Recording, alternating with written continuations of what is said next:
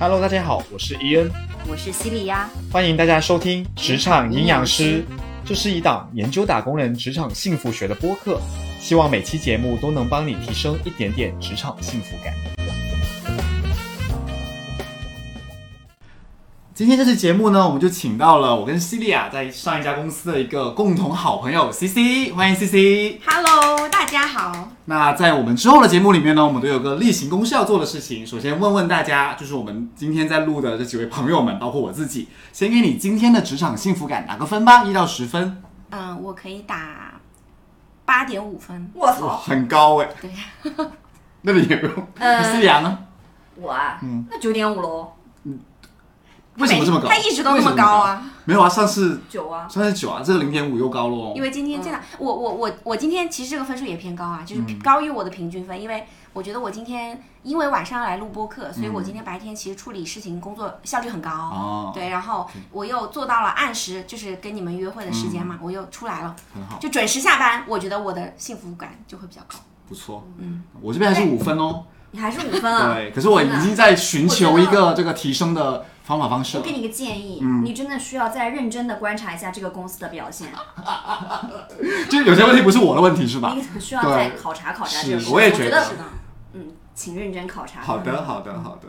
那今天其实我们想聊的这个话题呢，就是说在影响职场幸福感里面，可能有一个非常重要的因素，就是我们每天都就是朝夕相处的人，对，就是我们同事了，对吧？就今天，而且更明确一点，我们想聊的是我们的一些傻逼同事们，对吧？这个必要小音吗？不用不用我们在我们影响力还没那么大之前，我们决定所有的都不小心对 OK 因为下一期可能就是我的傻逼老板，我的傻逼下属，对我的傻逼投资人。对。OK，首先就是大家在过往的这些工作经历当中啊，在什么情况之下会让你觉得啊，这这个人好傻逼哦？就是有一些，呃现在就是开麦时间了，来，请吐槽我的傻逼同事们。啊，我先先跟大家讲一下，是这样子的，嗯呃，为什么是找 CC 来，以及不要看似他今天分数高，嗯，当他知道我们的整个播客的主题已经做了呃清晰的定位，就是去聊职场幸福指数的情况下，嗯他认为嗯。他当天大概是五分左右，是吗？对，那天很低，就是那天是很低很低的对，而且他低的原因就是傻逼同事，是，就是因为那天晚上我就没有睡得很好，嗯然后我早上起来的时候就已经有点晚了，然后我在来公司的车车上，我就一直在闭目养神，然后这个时候我就接到了一个电话，然后呢，就远程帮我向他们介绍一下我们的产品，我当时整个愣在原地，然后我说。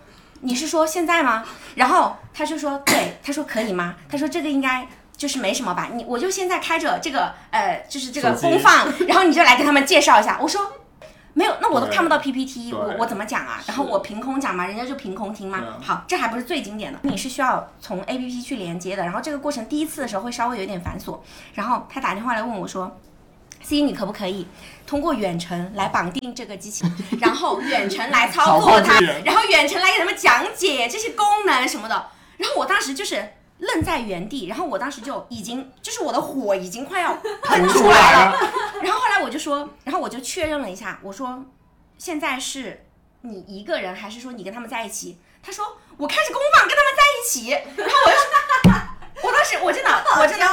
对他说我开着公放跟他们在一起，你直接说就好了给了。大家讲一下司机现在手舞足蹈。对我，我当时，我当时，我真的非常的，就是我觉得，就是他怎么可以这么，因为他是一个嗯看上去比较有经验的职场人，你知道吗？然后我心想说，我当时就压着我的怒怒火，我就说，因为我觉得这样很不职业。是然后我说，我说那你去之前就没有绑定吗？我就是这么磕巴，因为我这些事情我当当下是不知道如何反应的，嗯而且我知道对方是在听着我讲话的。也很难。对我也不好，对我也不是很好说当场骂他吧，就是，然后他就他就讲一些什么哦，最最最让我生气的一句话，就是最让我诧异的一句话是，他当着客户的面说我不知道吗？对，我操！比这个更夸张，比这个更夸张。他说他当着客户的面说啊，他们让我介绍一下产品，可是我对我们的产品不是很熟悉，所以可不可以请你来介绍一下？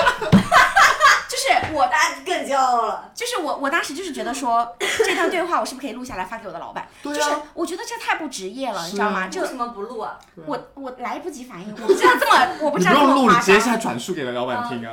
真的太夸张了。然后我那一天我真的就是，我当时就是有一种感觉，就是这个 B 班我真的非上不可嘛。我就他就会让你一天的心情就嗯是一个很很差的开始嘛，对对吧？就是而且是因为我觉得这种行为就真的是很不职业了，嗯对吧？你因为你大张旗鼓，然后你那么就是，而且对方是一个真的很比我们 level 真的不知道。就是大到多少嗯的品牌，然后我们又非常想要跟他们合作，对吧？然后，那你作为商务，你不就应该准备充分吗？对对吧？你知道你要去拜访他们，那你不是更应该提前一点，对对吧？我们后后面合作了，我当然是希望能合作的，因为我觉得肯定是那很好的机个市场是啊对于我们来说很好的市场，而且已经有一些很好的而且就是成功的哪案例怕我觉在前面，我们很得再。不济，他也可以邀请提前邀请你，对吧？邀请产品经理去，就是他在现场这样子对。发疯的临时临临急抱佛脚，就而且关键是对方的，就是对方负责的人，因为我们之前是有过电话会议的，嗯。然后对方负责人都已经听不下去了，然后对方负责人就拿来电话，直接拿来说啊，我其实就只想确认一下几个技术问题，嗯。然后我们就确认很快确认好，嗯。然后就就结束了。就是我感我能感觉到对方非常尴尬，嗯，你想嘛，他多尴尬呀！我靠，真的太尴尬了。周一一大早，我来代表这个我演这一出我，来代表这个品牌，可是我对这个品牌一一无所所知我不想掺和你们这个公司这点破事儿，麻烦赶紧搞结。束。而且对，就是他平时的作风什么，我就不去嗯点评，嗯因为其实嗯每个人的工作方式会不一样嘛很不一样。但是我觉得这个真的有点夸张了，就是这个是我真的不得不吐槽，嗯这个可以归到我们今天的话题吧？我觉得完全可以。可以可以这个指数可以很高哎，对，这指数真的很高，而且我当时就是因为发生了这个事情，然后我立刻就觉得说，这个真的非常影响语音。对 对，就非常影响我的当天的心心情，对。就还没开始处理事情，就已经是被他打乱了整对，天的是感觉，就是我当时就会觉得说，就是我真的要一定要跟这样的人做做同事吗？我哎真的我对，就是我只配跟这样的人，就你知道吧？嗯。就因为我觉得一个 level 很就是或者说很不职业的同事，我们也不能去 judge 人家的，就是因为他有可能在某一些区域领域、嗯他很专业，嗯嗯只是他没有职业精神嘛，对对吧？然后你就会觉得说是我不配吗？是我不配跟一个更有职业精神的人去做同事吗？就是你就会有这样的怀疑。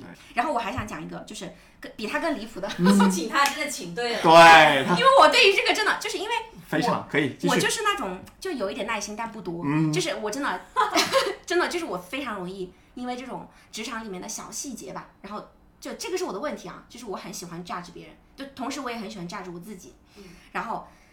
就是，但是这个人也很离谱，因为我真的跟很多人，就是所有的几乎所有的同事都吐槽过他，就是他的名字，其实我觉得说也无妨，对不对？嗯，是啊，就他叫 JAC，可以可以没关系，因为就是他真的太离谱，嗯就是就是他算是一个空降吧，因为当时是我的老板算是把他不知道为什么就相中了他，然后突然把他就是把他塞进来，嗯然后让我们当时在呃讨论一个新产品，然后我们。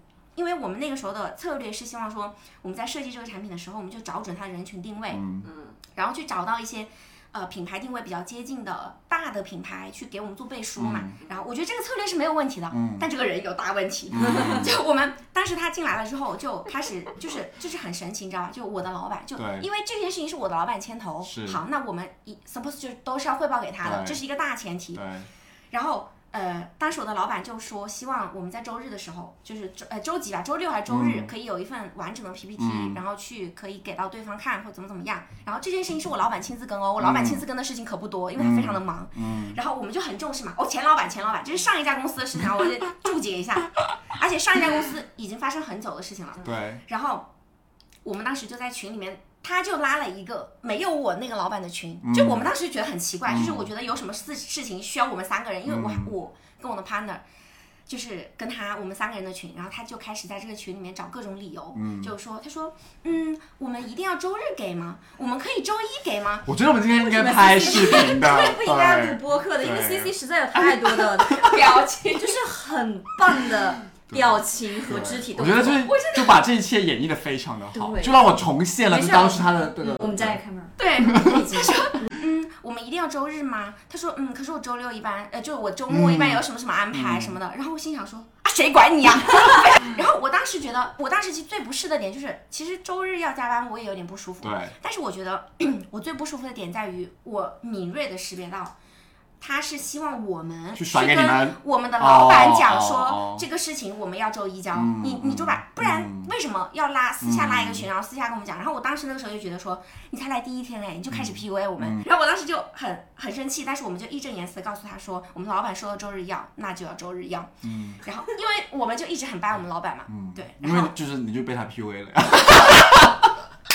就对 whatever，但那个时候我们是嗯就是非嗯是是是百分之百的，是对吧？对好，然后这件事情是一个引子，然后我们嗯当时就隐隐觉得这个人有一点奇怪，对然后但是他其实认识水姐，对吧？嗯你记得吗？是他认识学姐，然后是学姐有给他去做一点点小的背书，说他们有认识什么的，然后我们当时就没有过快的对于这个人下一个贴上啥这个标签，你知道吧？我们就想再多给他几次机会，然后就是让他在嗯那个一下、好，然后。就是周周日的时候吧，然后他就给了我们一份 PPT，就是讲的非常的烂，嗯就写的非常的烂。嗯然后后来呢，我就跟我的 partner 就实在是看不下去了，觉得这样的 shit 交给我们的老板，他就会觉得你们都是 shit。哇，C C 真的好适合录播客。对嗯对对，然后我们就想说，那不行，我们就要兜底，对吧？因为我们以前就讲兜底对啊对啊对啊对啊然后我们我就跟我的 partner 嗯就觉得说，就跟他把，因为其实，在那之前有一个大前提是，我们的老板跟我们一起，其实把这个事情呢已经大体梳理了一遍了，对。然后呢，但是他写的那个东西就跟我们之前梳理的东西就完全不一样，嗯完全不一样。后来我们就想说，那我们也不能全盘否定别人，然后我们就想说两边融合吸收一下。嗯后来我跟我的 partner 就加班，嗯就又在那个基础上又优化了一版，嗯然后优化了一版之后呢，我就跟我的 partner 就非常有诚意的，我们还下到十二楼哦，嗯是不是已经很给他面子了？我们下到十二楼，然后去跟他对这个东嗯。西，然后在那个过程当中，他对我的 partner 展开了非常激烈的人身攻击，嗯。他直接就骂那个我，他说。我觉得你真的很不专业，然后说什么是真的，是原话。他说我觉得你真的很不专业，然后什么，我觉得你根本就没有 sense，就这之类的，就是嗯你懂吗？嗯就是他一直想要通过这种方式来表达他对于这个专业的，嗯。就是怎么说专业，或者是就是很有他自己的看法，或者很有 sense 什么的。嗯但是他写的 PPT 我们真的都看不懂，嗯就我跟我的 partner 真的都看不懂。嗯就是我觉得我们当时的那个方向是已经比较明确的，比较清晰的。对，就是而且我们已经非常努力的把他嗯他那一套狗屁就是融出来了，你知道吧？就是我们已经很努力了，然后但是他还完全不知道好歹，他还完全不知道好歹，然后就还在那里。因为当时我其实是有一点和事佬的那个角色，嗯因为你知道我不想抹我老板的面子，嗯，对然后是我老板把他塞进来嘛对，然后我就一直在充当和事佬，然后到这个时候的时候，我觉得我 partner 就是已经忍不住了。我靠，那我肯定是我 partner 啊，是不是？如果要开战是吧？好，然后这件事情就不了了之了，然后我们当时就决定不管他了，嗯我们就自己搞一套。嗯好，然后 PPT 事件就过了，嗯然后过了之后呢，呃，后来又再有一次，就是很莫名其妙，就特别莫名其妙。这件事情是我最，就真的莫名其妙，我觉得他简直是要发神经，你知道吗？是就是他突然有一天，呃，要是单独跟我聊聊，就是他突然给我发私信说，C C，我要单独跟你聊聊他，很喜欢这样子。是吧？是吧？然后我当时就觉得说不妙，我想他单独找我聊聊要干什么，然后他肯定想 PUA 我，然后我当时就觉得说我可不可以叫上我 partner 一起，然后他就说不要，我就想单独跟你聊聊。嗯我说那好吧，那我们就在电梯见吧。就我刻意约在了一个人来人往的场合，嗯因为我不想那个。然后，呃，他上来了之后就开始质疑我们整个是整个这个项目的合理性哦。他当时一来就质疑我说，他说这种东西，呃。呃，一般都是放在品牌来做的，应该是品牌来立的，什么什么。但是你知道，我们那个时候品牌其实很模糊，是就不是是那么 branding，对，不是那么 branding。然后呢，所以其实那一部分原来是挂你们部门嘛，对对。然后他就跑到上来跟我说什么？他说他希望跟某品牌的会议，他来主持，我老板不要参加。嗯，就是你知道这件事有多夸张吗？对，他他直接就来跟我说，然后我现在想说。你是不是疯了？还是我疯了？就是我当时就是我站在那个电梯门口，我整个大震惊，你知道吗？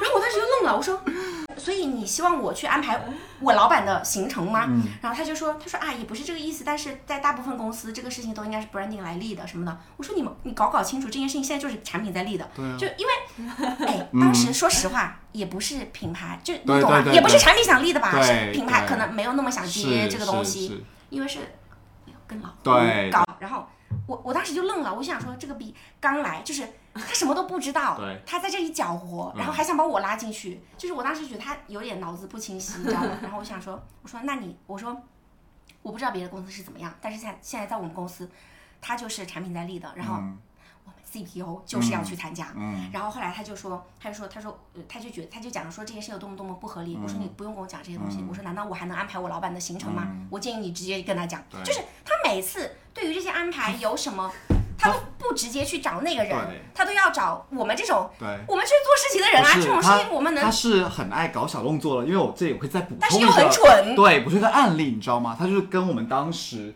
这边还负责公关的同事，一个女生，她去讲说，对，嗯说你确定你真的要跟着就是顾俊伟跟迪哥吗？哦，我好像知道这个事情。他们就是在利用你啊，就是因为你年轻，他们在把你当工具人啊，因为他们真的对你好嘛？试图挑拨我们的理解，因为当时找了那个，他找了小对，当时因为这个事情是这样子的，就是当这个这位同事、这位前同事、这位傻逼的，对吧？就是其实，在我们部门里面，然后当时呢，我还记得很清楚，当当当时刚刚做完那个很大的那个项目，就是我们的那个超品日的项目，哦然后马上哦想起来了想起来了。我我就要去接那个。呃，六幺八的这个项目事情，那当时我们部门呢就分成了两个项目，一个是他在所谓他在 lead 的这个品牌项目，然后品牌升级，然后我这边在做这个大促，然后部门的人手有限嘛，而且他品牌升级那个东西是完全剽窃之前对设计同事的东西哦。然后他就试图想要去从我的这个项目里面抢人过去。嗯对哦，一开始还没到抢人，一开始他想 PUA 我。他 PUA 怎么讲呢？他有一次把我拉到那个会议室里面，跟我讲说，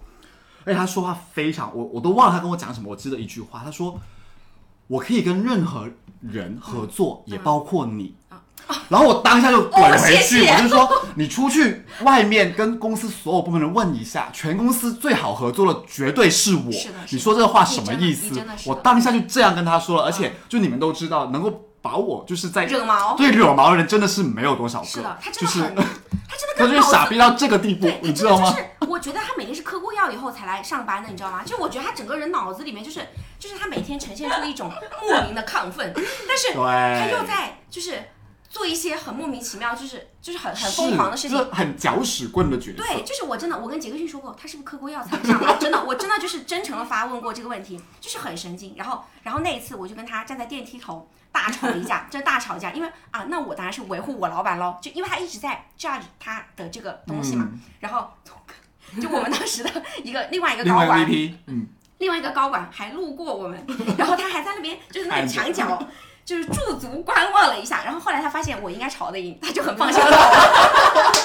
我太生气了，我就直接跟贝尔投诉，嗯。然后我就说这个人他太夸张了，就是我不知道他到底在想什么，然后又不了解情况，然后天天在这里淌浑水，我就觉得不好嘛，嗯。然后我就跟他很很生气，然后后来刚好贝尔在跟我老板出差，嗯。然后马上就把聊天记录给他看，就嗯直直什么实况转播，然后我就一直在骂，一直在骂，骂的很脏，我就一直在骂，一直在骂，一直骂，然后他就一直给我老板看嘛，然后后来我老板就在另外一个又拉了一个群，哇，我们四个人，我们四个人拉了三多少个群，这都已经三个群了，对，然后他就又拉了个群，就跟我们两个说。说他也听说了，他不是很好合作，嗯然后以后就可以尽量不跟他，就这个项目就不用管他了，我们就自己来搞。然后后面他不就去你们那边搞事情了吗？对，然后他还简历作假，这个事情要曝光他，曝光他，这样要曝光他，真的。对，这个事情非常的就是好笑，就是他离开了我们公司一年多之后呢，然后忽然有一天，真的一整整一对。然后忽然有一天就是有就是比较好的猎头朋友，嗯就问我说，哎，这个人你认识吗？然后我说，呃，怎么你你们你们看到什么吗？他嗯然后就他就转了这个这个简历给我，然后我一看。这不就是把我的工作成果跟这个工作经历完完整整的呈现出来了吗？就有人帮我写了一份简历，然后我还开玩笑说，嗯就是我没有付这个找写代写简历的这个这个费用啊，谁这么好帮我就是写好了简历？结果他妈一看，就是这个傻逼。然后自此以后呢，反正我每遇到一个猎头，就我们公司，我就会告诉他有一个人在这个叫什么名字的。都不能用，就是简历作假，而且现在我已经成功让几个猎头公司在他们的简历库把他拉黑了。拉黑，而且关键是他还作假了他的那个流水，嗯，是吧？因为他假到就是。因为人家也会被调的嘛，然后是吧？这个应该是真的，的是不是？是的因为我不知道这件事情的真实性。是真的，他他说他是今年才离开我们公司的，嗯可是他其实在前年已经离，开我们公司，而且他其实没有待多久，我记得他后来四个月对没没多久就被搞走了。是，那就我们刚刚其实吐槽了这个这么多这么久这些傻逼们嗯嘛，那其实很多人或者很多我们以前吧，嗯就是可能遇到这些傻逼，第一个反应说，那要不要我就远离他们呗，嗯要不要换个工作试试看吧？嗯就我不想在这个公司跟这些傻逼工作了，嗯我可能换个地方，嗯换个公司会更好。那这其实是个解法吗？你们觉得？哎，其实我觉得我们可以讨论一下，就为什么你不会有这种想要吐槽的东西？我觉得这个也很关键。就你看，我们其实都会多多少少都会有，因为我跟俊伟有的时候平时我们工作间隙也会吐槽，就我们不是说为了录这个播客我们是同事的时候，我有吐槽过是哪个傻逼同事吗？Spring，就只有他嗯 唯一一个，但但是因为吐槽的是这个人，嗯，其实对没有事儿，我对他的基本的职业性啊这些，嗯其实还是都没有什么太多的，对，就是我吐槽的点在于这逼嗯不喜欢我，然后他就要搞我，嗯嗯，但是他，对他就是这样一个人嘛。那那你你你生活中，就是你在工作中不会遇到这种所谓的傻逼吗？就因为我真的很少听你吐槽同事，我我确实，对，为什么呢？就你觉得他们所有的这些操作都在你可以接受的范围吗？首先我确实觉得我比较少遇到，嗯，可是可是我们的同事也是你的同事啊，不是吗？就前四啊，嗯，我觉得本身我的形象，我的我这个形象包括了我的职位，嗯嗯嗯嗯，对吧？我的角哎，色，这个是的，因为客观事实。然后我的性格，嗯，这些都是我在这个公司的一个整体形象。傻逼们，他之所以会被这个公司录取，他一定有他不傻逼的地方啊，那除非他就是真的纯关系。对，那么在这种情况下，他还是会去看一下他要对谁释放他的傻逼力的那这个我觉得这是客观事实。是的是的。第二个点就是，就像刚刚伊恩讲的，嗯我不是非常在意。嗯，哦，我可能如果我的老板是傻逼，我会非常在意。嗯，对对，我发现你好像就是一直啊，就因为我们经常聊这些话题嘛，然后其实你一直关注的就还是你的 line manager 或者是嗯。那个创始人，就是嗯，就你只关对你只关心那个最关键的人，就其他人你好像都其实并不是很在意。那那就不是就要抓主要矛盾吗？嗯，是的，是的，是的。然后我我想说，就是我当时为什么觉得就是这个主题我超级喜欢，是因为我一直都认为我其实是个职场幸福感就是起伏很大的人。嗯我我的规律就是，我刚去这家公司的时候，我会非常的高，嗯就是我会觉得我做什么事情都非常有干劲，然后做什么事情啊，我都很有激情，很有热情，然后所有东西对我来说都是新鲜的。然后包括我的同事和我的老板，我都会在他们身上看到一些闪光点。嗯但是慢慢的，这个曲线就会慢慢的，就它很快速达到一个嗯峰值，然后它就会又开始快速的跌落。而且我每一份，就是从我正经开始，就是就是真正工作，就不依赖父母的那种正经工作开始以来，呃，我觉得我几乎每一就是每换工作的理由。都包含了，就是那个谁谁谁，他是个傻逼，就这个理由，而且这个理由所占的比重可不轻，嗯。就而且这个是我最近，因为我最近又遇到了一些，呃，不是说个人，而是团队或者是方向上的一些困惑嘛。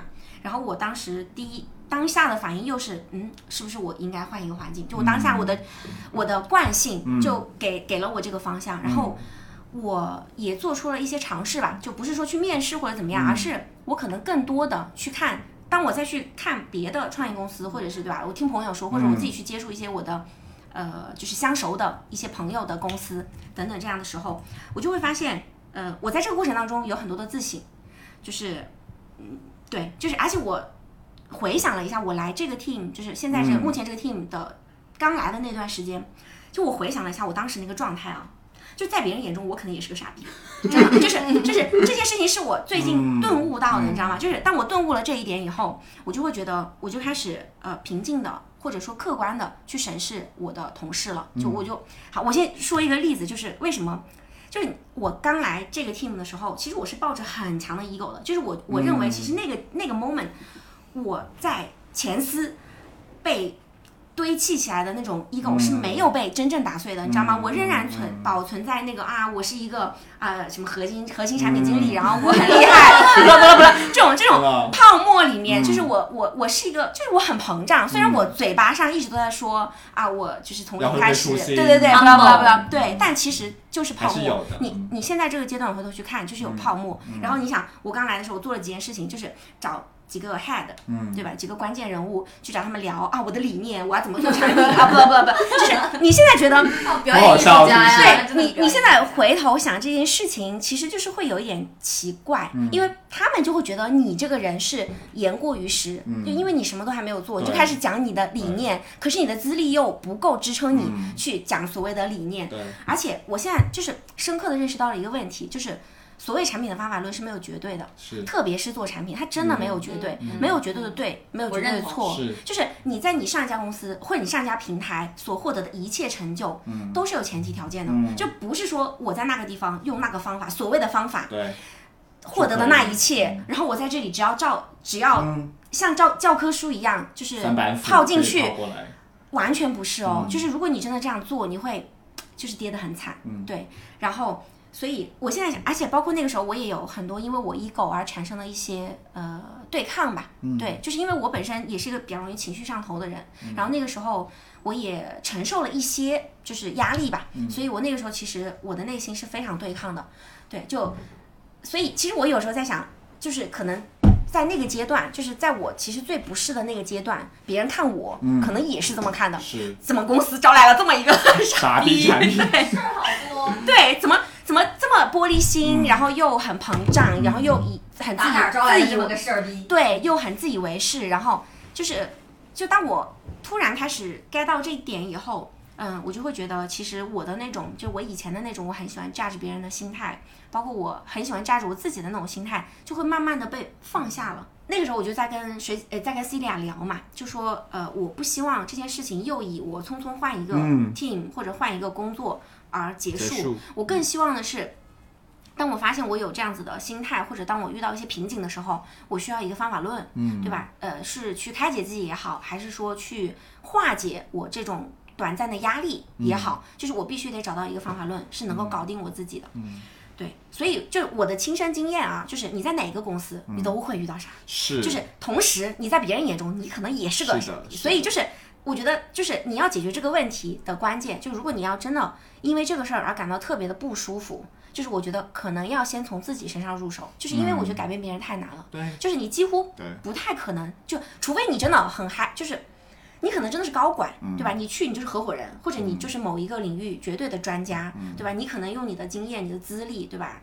或者你声音大，你 你吵你每次吵架都吵得赢，我不可否认这也是一种能力，就是对吧？你你极致的强对你，你极致的强势这件事情，你你可以对吧？获得一些东西，但是如果说这些东西你都没有，那可能就是要嗯，找到一个适合自己的排解这些东西的方式。对，如果频繁的换工作，我觉得是解是解决解不不了，就不能从根本上解决这个问题。是我觉得有一个客观事实吧，就是嗯傻逼的人或傻逼同事，其实在哪里都有的。是，就是关键是在于说，我们作为这个个体要要怎么去面对他们们，对，不被一不被他们首先不被他们影响，第二我们应该怎么调整自己的心态去，就是刚刚有提到一个点啊，嗯。就是可可能在在我们某些 moment 的眼中他是个傻逼，可是他在别的嗯时间点或者领域上面，他其实是个优秀专业的人。那我们其实要学会的是怎么样去发挥他们的尝试，跟他们合作。我觉得这个是比较重要的一个点。我们在讲说，哎，这个人好傻逼哦，更多的是存在这种，比如说跨部门或跨专业的交流他在对我自己所在的这个专业领域里面发表了一些我认为很低级或很傻逼的言论的时候，其实更多的可能只是基于因为他对我们的自己的这个所在的专业不理解、不了解不熟悉，所以他才会讲出一些我们认为很傻逼的话。对。其实可能对于大部分人来讲，的嗯确就是这样的认知的。我们只是站在了、刚好站在了我们的这个专业的高度上面去审视这个东西而已。所以其实这一点，我觉得可能就会提说，我们在职场上其实也要有一定度的这个宽容度、对包包容容度。对，其实很多人不不一定是这么。怀着恶意来去挑战或 challenge 我们的，更多的只是他们真的不懂，真的不知道，需要我们再去耐心的去讲一下。当然，嗯因为在这么对吧这么繁高节奏、繁琐、这压力大的情况之下，可能每个人的耐心都跟 CC 一样不是很多，所以会有这些问题。可是我觉得就是去去要刻意的去收一下。对，就是为呃，更多的是为了自己的这种 inner peace 吧。我觉得可能还是要去有意识的去调整一下。其实很多人，你跟他稍微解释一下，对他就能理解就哪怕解释不通，对吧？对那那他可能也就打消了继续追问下去的这个念头了。那我们就可以避免一次冲突，避免一次不愉不愉快，这样子大大家的彼此的这种打工生活也能够过得对，也会过得好一点，是吧？是其实刚刚两位聊了非常多术的层面，嗯，就是从客观来说，那呃，因为我确实均值比较高啊，嗯，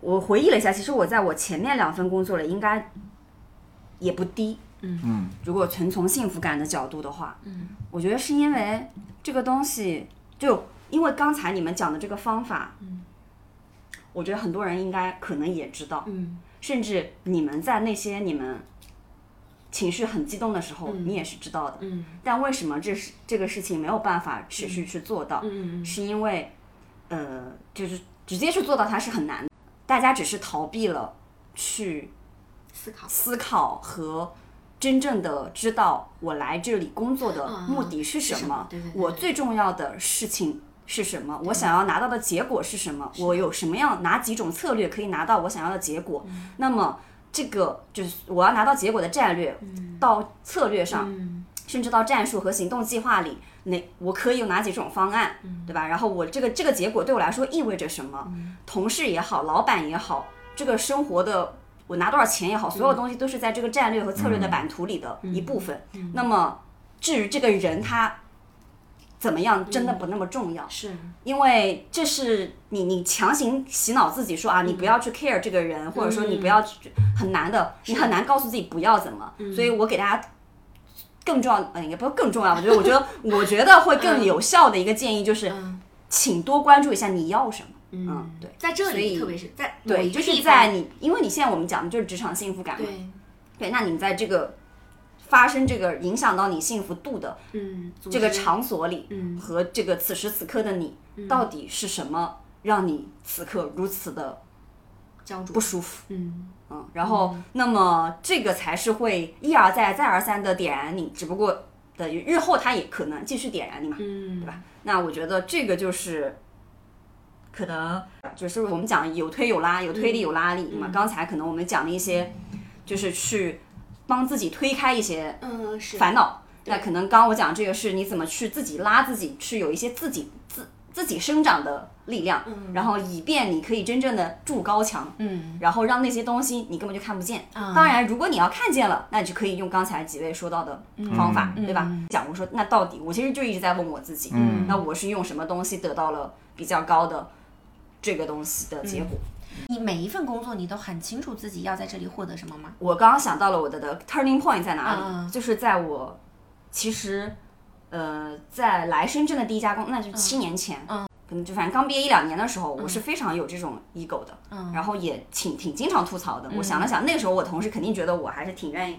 挺有，所以我刚刚前面举的那例子也是我七年前的同事了。哦，然后那时候我老板也是告诉我了一个很重要的数嘛，嗯叫做改变自己的，想要改变自己的是神，想要改变别人的是神经病。嗯。因为他知道我很爱吐槽，但他又知道我是个很有影响，就是在组织内很有影响力的人。是的是的。他就讲说，钱总你不能这么干，你要是这么干的话，大家都会，就是都会这么。这么看这个人，以以及回过神来可能会觉得你有问题的。嗯。啊，他会觉得你这样子就是不会不再给你自己做一个好人设，是，然后，但是我是不会管的，我就觉得我说的是事实，嗯我看的可清楚了，嗯。他们就是不行，嗯。我吐槽的那个人就是傻叉，嗯。我就是大家之所以这么相信我，是因为大家持相同的观点，我是那个英雄，我真的是这种嗯，感觉。是，然后，反正我是在我的这个呃，在那个之后的一份工作，也就是六年前那份工作，我就开始没有了这个，因为我当我离开那个组织以后。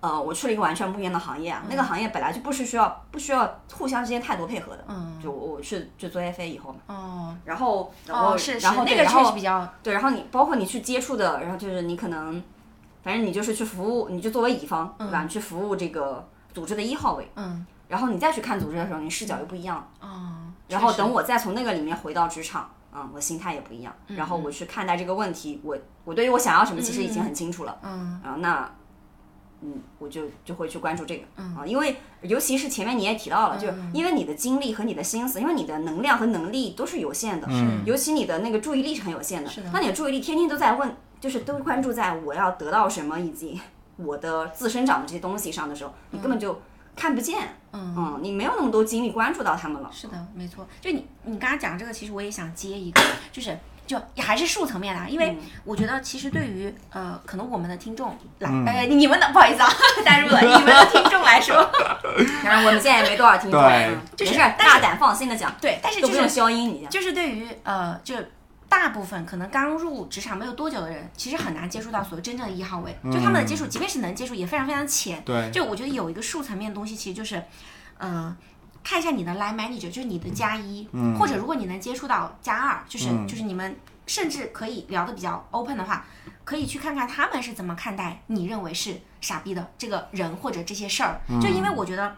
就像我觉得刚刚学姐说的这个点其实非常好，就是当你很多事情，当你站在另外一个维度去看的时候，它就不一样了。对视角转换嘛，对，就它就会完全不一样了。但当你天然没有这种视角的时候，你可以去问问有这些视角的人，就是他们是怎么看待这件事情的，就或许会得到一些比较有意思的输入，或者说可以一定程度的化解，对吧？你嗯在这件嗯具体的嗯事儿里面的一些不舒服或者是什么，就是因为我觉得就是你要自己去转变这个思路，其实是比较难的。就但如果说有一个你也比较信任，然后你们工作交集也很多，他也很了解你，这样子的人，他能够稍微去提点你一下，对吧？去给你转个弯儿，就有的时候你其实也很快就能转过这个弯儿了。就我觉得比较幸运是，我就是前一份工作跟我现在的工作，就都能遇到这样子的加一，老板，对，就是我就会觉得，我遇到这样的事情，就我看不懂的时候，嗯，我就会去跟他们聊一聊，就说，哎，你怎么看这个事情，对吧？然后我是怎么看这个事情的，然后他们就也会分享一些他们的看法，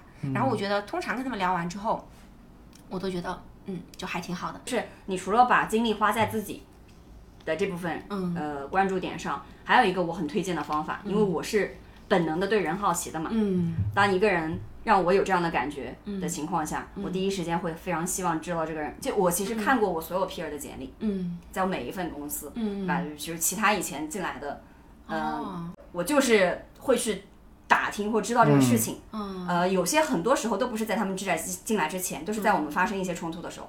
就哦包括我为什么会对某些搞我的人，嗯。我依然可以相对中立的看他，嗯。是因为当我去，我想要通过人呃或者是人性嘛，就反正我就是想知道这个人嗯到底是怎么成长成现在这个嗯样子，是的，是的，他的路径依赖是哪些？嗯。然后当我在花时间，第一是就是关于我自己的目标达成，对吧？我的 KPI 嗯、时刻紧握。第二就是，我就好奇这个人为什么是这样，嗯，我很想知道他为什么是这么个表现，哪怕他就是个傻叉表现，那，我本来就是很想要知道，就是人的多样性和多面性。诶，那他为什么是这样的？嗯。所以这也是为什么我会知道很多人奇奇怪怪的事情，是因为我把它当做了一个工具。啊，嗯。这个我觉得这也是一个很好的思路，而且就是有的时候，你如果你知道他是怎么走到现在的，嗯，你可能也会觉得就是没有那么更容易共情对啊？可能更容易嗯。共情，对，就很多时候，我甚至看有一些我觉得自己 ego 很强的人啊，嗯。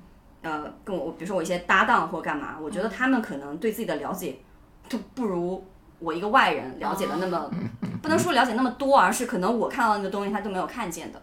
对，而且我觉得有的时候，假如啊，我们非常清晰我们在某一个组织里面，我是要得到什么，那你所有的 peer 其实都是你的工具，是的。就，他你就把他们当成工具人，就是你去了解一当然，下。我们上次说老板都是这样子，对对对。放 peer 呢。对，就是你去了解他们是如何变成现在这样，或者说他擅长什么东西，或者说什么东西可能就是他的短板，就可能你可以更好的使用它，更好的使用他们，然后以达到你的，因为他们都不天生自带说明书，是的，是的，然后你顶多能看个简历是吧？好，那简历背后的东西呢？对嗯对吧？你他面试的时候怎么表现呢？比如说 HR 其实就是个很好的工具啊。是对于你想要用好这个工具的话，你可以先借助那个工具。嗯其实听下来就是，我觉得是两个方法方式了。第一个就是通过这种换位思考或换个角度，去看看这些我们认为的这些傻逼同事，其实他究竟背后怎么个套一套的这个人性逻辑，怎么让让他表现成这个样子，更好的去了解他们，去合作。然后另外一个就是，至于我自己的，至于。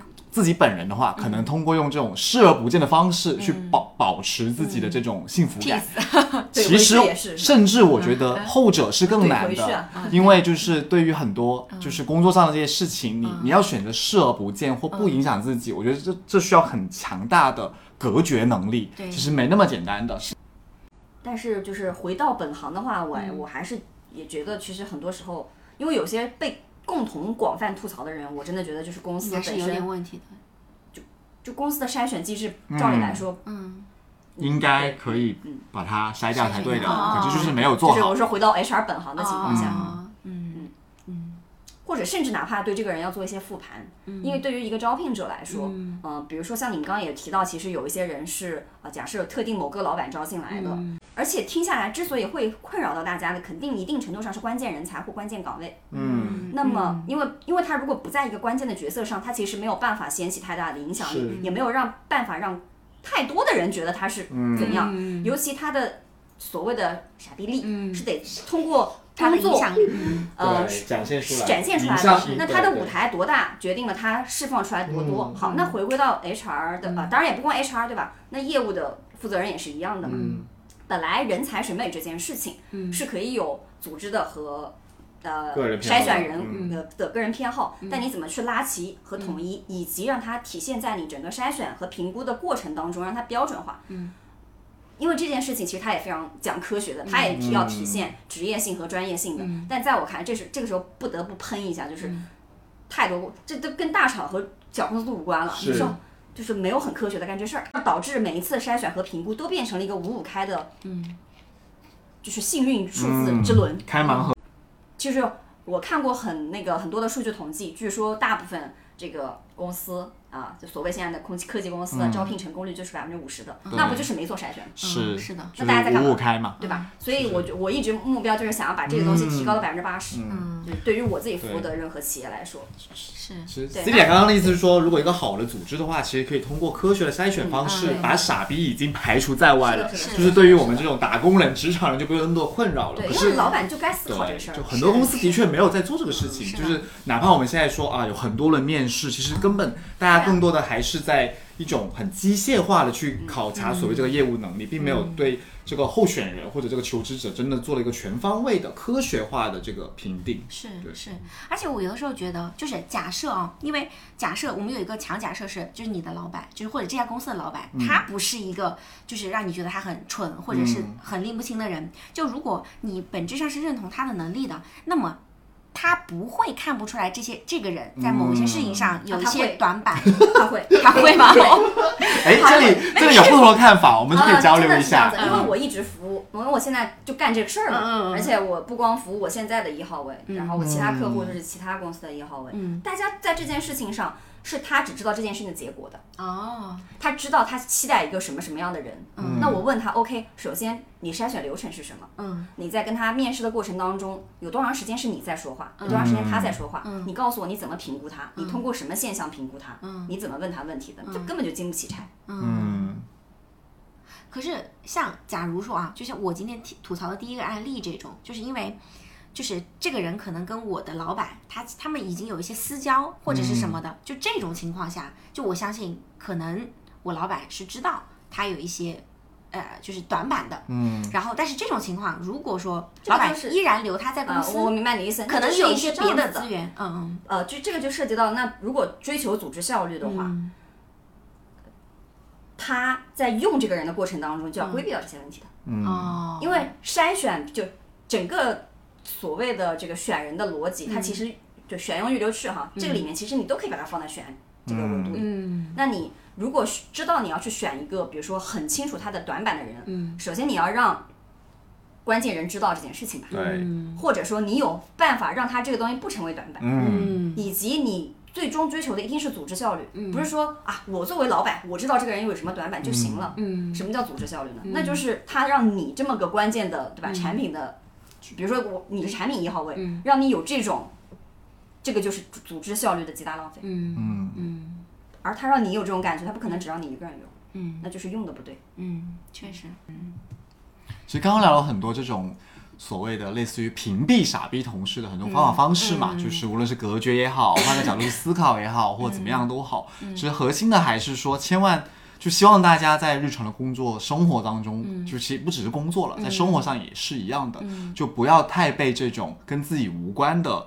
傻逼的人或事影响到自己的心情或幸福感，对对，这是非常重要的。是，就是对，还还有一个点，就我觉得特别重要，就是关注你自己的健康。就因为我我最近就非常迷恋看我的健康数据，因为我我觉得这件事情是一个特别具体的，让你所谓关注你自己健康的一个。你你懂吗？就你很简单，对，很简单。然后，但是你又能从里面看到很多的东西。比如说，我现在就会我戴手表嘛，我就会关注我的那个什么压力值，我就会看，我就会观察我自己的特点，然后去总结说在什么时候我是放松的，对吧？然后什么事情会让我放松，然后我就会总结出来说，如果我骑车上下班，我骑车的那个时候我真的超级放松，我的压力值是最低的。嗯。然后我一到公司，我的压力值就骤升。没有，这很正常。是正正常。然后，呃，然后比如说。呃，你我就会去看我，如果那一天我的状态很差，我就会去看我前一天的睡眠。嗯，就我觉得这些东西就是会让你很具体的关注你自己，而且更好了解你自己。对，然后我觉得，因为其实大家很多人的情绪都是跟你的身体状态有直接的关系。然后我觉得关注自己其实就是要关注这些东西。你有一个很具体的抓手，然后你每天都做这件事情，你形成一个习惯，然后你慢慢的你就是会越来越。爱你自己，就我，但我觉得就是一旦有这个前提在，其实很多东西你就会自然而然的把它屏蔽掉。来，这个东西呢，也不是特别的普世，嗯。嗯，就是这个东西 叫做，呃，就比如说，比如说，包括你为什么跟教练聊完以后你会有这个感受，嗯，就是因为不是每个人都那么的关注自己，或者能做到关注自己。大家首先，大家肯定认同，嗯，傻叉同事是对他来说不重要的，嗯，对吧？但是大家都不知道什么东西对自己来说是重要的。比如说你刚刚提到的，我能感受到健康对你来说非常重要，嗯，你的压力值低或高对你来说非常重要，嗯，但是可能对其他人来说，比如说对我来说，可能谈恋爱对我来说非常重要，嗯，那么就是大家是不是够清楚什么对自己来说重要？一二三四五，然后那傻逼同事肯定很。在肯号扣肯号扣了，但是由于自己不是很清楚前面有哪些，以及前面的排序是什么，那你就自然而然会去关注那些其实对你不重要的事情。是的，是的。然后这个逻辑里可以套用你刚才说的所有东西。嗯，对。但是我我能感受到那些东西对你来说很重要，就是所以我跟你的就是观点是相同的，我只是。因为我你你 care 那几个东西，其实我可能不是很 care 嘛，所以我就担心，可能我们的听众他啊，你并不是说很想要被告诉自己说啊，你要关注自己的健康，不是的，就是 C C 想要告诉大家的是，对。我刚刚讲的说，对对对，什么东西对你来说重要？是的，是的，是的，这个对这个这个就是很嗯很清晰，没错。就我觉得，其实我们我们之前聊的那些，你记得吗？就是我们包括我找你 coach 的那一次，就聊什么所谓的呃人生意义呀，或者什么事业的意义啊什么的。其实我觉得，如果你把它具体下来，就是这些东西，你就搞清楚在你的日常生活中，对吧？有的人觉得通勤时长对我很重要，嗯，有的人觉得吃什么东西，吃什么外卖对我很重要，有的人觉得对吧？我这个房子我就是要让它晒到太阳很重要。就我觉得其实这些东西它就是很重要，就你得去关注到。这些，然后尽量的满足他，对吧？就如果说真的，如果实在是不行，就如果你也没有办法，呃，比如说很合理或者说很平静的把这些事情推回去，那。也不是说不能考虑换个工作，但是啦，是是。真的，我们在招人呀，大家可以找。啊，我们上一期请了一个非常专业的猎头，大家可以找他。因为的确就是还是有一些人可能会把这个良好的这种团队氛围或者同事，这个对他来说很重要。那好，那咱们就来解决这个东西的方法，是吧？没错，进入到方法论环节。没错，是的，就因为我们认识的共同认识的一些朋友，其实对于团队的这种凝聚力啊，或者是友善程度啊，他们本身就是有很高的要求，对吧？所以有些人就是不想跟傻叉一起工作，对，所以我就很在意自己的 peer and line manager。对对，所以其实我觉得，就是如果实在是，就是如果你觉得这件事情真的已经严重的影响到了你的身心健康，那我觉得其实就是也可以换一个地方了。因为最终的目标，咱们都是要去提高自己的职场幸福感，没错。那么怎样，对吧？哪些东西在职场里对你来说重要？那你就尽量的去。影响这个因素，那你的这个总的相乘才会高。是，没错，没错。好的，今天我们聊了蛮多关于这些对傻逼同事的一些话题的，也欢迎大家就是在评论区啊给我们留言说你遇到过哪些傻逼同事，同时你们是怎么去面对或解决这些不解决这个词用用的有点过重啊，怎么去面对或应对应付这些傻逼同事们的？